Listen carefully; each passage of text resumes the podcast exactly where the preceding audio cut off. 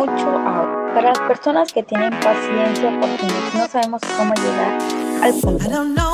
Y también para diseñadores. Hola, hola. ¿Cómo te encuentras el día de hoy? Espero no estés pasando por el famosísimo bloqueo creativo y que por eso te encuentres aquí, sino para que conversemos sobre este tema que es la creatividad. Muy bien, para comenzar con este tema que es muy amplio, pongámonos a pensar. Para mí, ¿qué es la creatividad? ¿Cómo puedo ser creativo? ¿De dónde surgen las ideas que plasmamos en cada proyecto? Porque a continuación hablaremos de la creatividad, cómo funciona, qué puedo hacer cuando tengo un bloqueo creativo, que creo que a muchos nos pasa y en el momento menos indicado. Qué oportuno, ¿no? Ok, comenzaremos con la creatividad. Para hablar de algo debemos conocer su significado. Entonces, ¿Cómo lo definirías? Este concepto lo venimos manejando a lo largo de la carrera, sea que estudies diseño o algo que implique la creación. Después de buscar varios significados, te lo definiré como la habilidad de crear nuevas ideas a partir de lo que ya conoces, para dar soluciones, sean nuevas, originales, entre comillas, y no necesariamente efectivas. Este proceso proviene de la imaginación, de crear o generar soluciones que como sabemos, los diseñadores nos encargamos de darle soluciones a nuestros clientes, pero soluciones divertidas, podemos decir. Bien, esta ecuación es de relación de vínculos entre elementos o cosas que parecen no estar conectadas. No sé si te ha pasado, pero cuando haces algo creativo, las personas suelen decir, ¿qué creativo eres? Obviamente, ¿no? No pude haber imaginado que se podía hacer de esta manera. Bien, no todos nacen con esa habilidad o ese don de tener imaginación creatividad, o quizá no imaginación de este tipo. Como te decía, no todas las personas que nos rodean nacen con esta habilidad, este don, lo que sea como quieras llamarle, pero se desarrolla. Quizá al inicio de la carrera todo fue bien tiempo para ti. Si es que te gusta esto de las manualidades, crear, pensar cosas que no todos llegarían a pensar. Y con el pasar de los proyectos, los semestres, los años, llegaste a pasar por ese conocido y horrible bloqueo creativo que nos da momentos de dudas al no saber qué o cómo hacer las cosas. Quizás sentiste que había consumido toda esa magia, pero solamente necesita descansar, así como esas manitas creadoras. Para esos momentos de incertidumbre, de no saber qué hacer con ese bloqueo, que muchos llegan a pasar semanas o incluso meses, te traigo esta pregunta. ¿El artista roba sus ideas? Nunca sabemos cuándo es el momento de robar o tomar prestadas ideas de un artista pero ese es el momento para robar esas ideas o como muchos artistas y personas dicen, buscar inspiración. Pero hasta eso hay que saber hacer.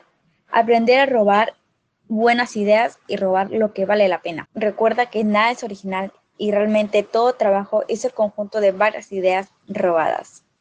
Así es. Pero ahí es donde entra la creatividad.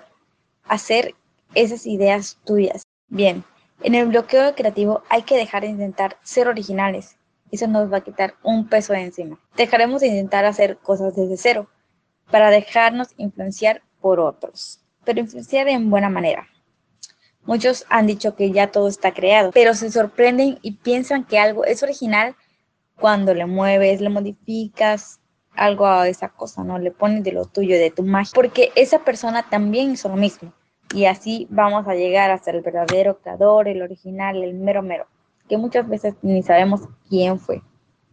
Pero robar ideas es muy diferente al plagio.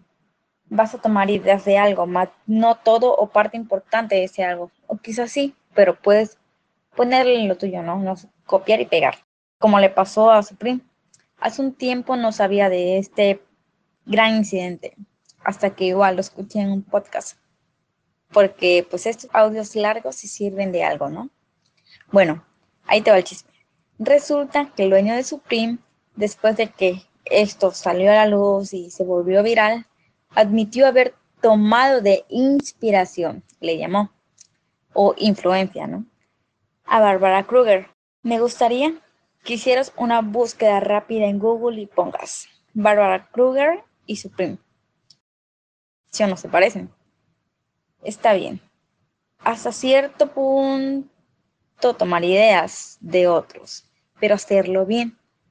Tan bien que no noten tu delito, porque claro que es un delito y Barbara Kruger espera que esto se proceda legalmente, aunque sea le hubieras cambiado la tipografía, ¿no? Y como diría William Ralph, ¿qué es la originalidad? El plagio no detectado. Y sí. Bien, ahora ahí te van los consejos. Considero que ya todos tenemos la edad suficiente para aceptar el hecho de que el poder está en la mente. Y como leía un libro, todo está en la mente. Finge hasta que lo logres. Y esto se lee de dos formas. Pretender ser algo que no eres hasta que lo seas. Finge que eres exitoso ante todo el mundo, que eso te vean de la forma que tú quieres. Y dos, pretende hacer algo hasta que hagas algo. En uno de los libros que encontré hace un tiempo dice, ¿cómo se puede enseñar a crear? No se puede, pero se trata de permitir a sí mismo de ser creativo. Así que permítete serlo. ¿Cómo?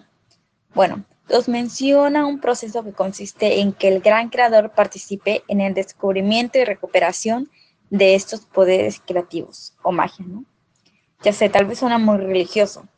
Así que también nos dice, Piensa en la idea de que tal vez exista un gran creador, chance y te sirve para liberar esa creatividad.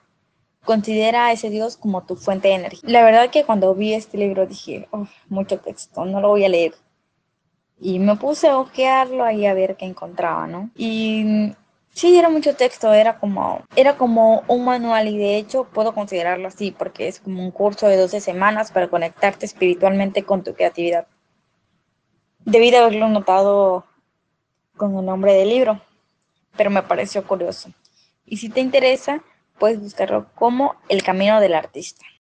Un libro que sí me gustó y que viene muchos consejos, nos habla del defecto perfecto que tenemos como humanos, que es la incapacidad de hacer copias perfectas. Checa esto. Y pues sí, quizá por eso le otorgan el término de original, cuando vayas a hacer este proceso de copiar y pegar, piensa, ¿qué hay ahí que pueda ser diferente? Y tu respuesta es lo que hará que transformes esa idea o, eso, o ese copiado y pegado en tu propio trabajo. Esa es la palabra, transformar. Transformar tu trabajo en algo tuyo. Transformarlo, no copiar y pegar.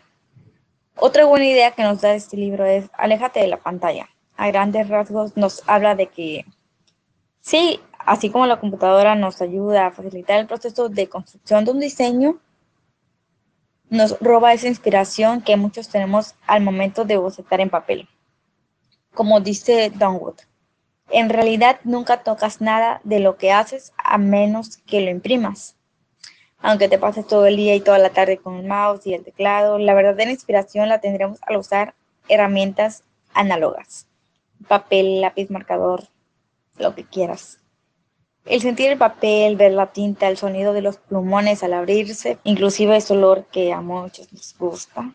La computadora nos puede ser un gran para editar esas ideas antes de ser exhibidas. Pero, ¿cuándo es el momento en el que realmente nacen las ideas? La computadora nos hace editar esas ideas incluso antes de tenerlas. Avanzas, te saltas pasos, pero quizá el paso del bocetar sea un paso que no debemos saltarnos, porque ese es el momento en el que vamos a despejar y dejar claro lo que debemos hacer. Para esto, nos recomiendan tener dos estaciones. Una estación análoga que vamos a llamar la estación de manualidades y la estación digital, que es donde vamos a tener, que es donde vamos a tener que la computadora, que esto que lo otro. Y en la análoga no vas a tener nada electrónico. Bien, en la primera vas a generar tus ideas y en la segunda vas a plasmarlas. Si tienes dudas, regresas a la sesión análoga o los bloqueos creativos. Deja de comparar tu trabajo con el de otros y úsalos de inspiración. No copies y pegues, solo inspírate. Confía más en ti mismo y en lo que puedes lograr. Recuerda que todo es mental. No te excedas en el trabajo. No hagas trabajar demasiado a tu cerebro porque va a explotar. Y mejor, crea tu propio espacio de trabajo, medita, haz ejercicio y quizá eso te suene muy cliché, pero funciona. Dejas de pensar en cosas que no debes y cuando terminas, tu mente quedó liberada y tendrás espacio para lo que sí importa. Y recuerda dormir bien, porque es lo que más se nos complica. Porque queremos estar ahí hasta terminar. Quizá muchos nos pase eso y quizá otros nos distraigamos.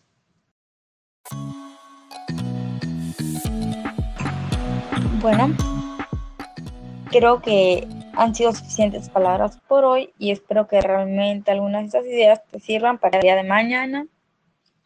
Y si no has probado alguna de ellas, nunca es. Nos vemos en el siguiente. Mucho audio. Hasta pronto.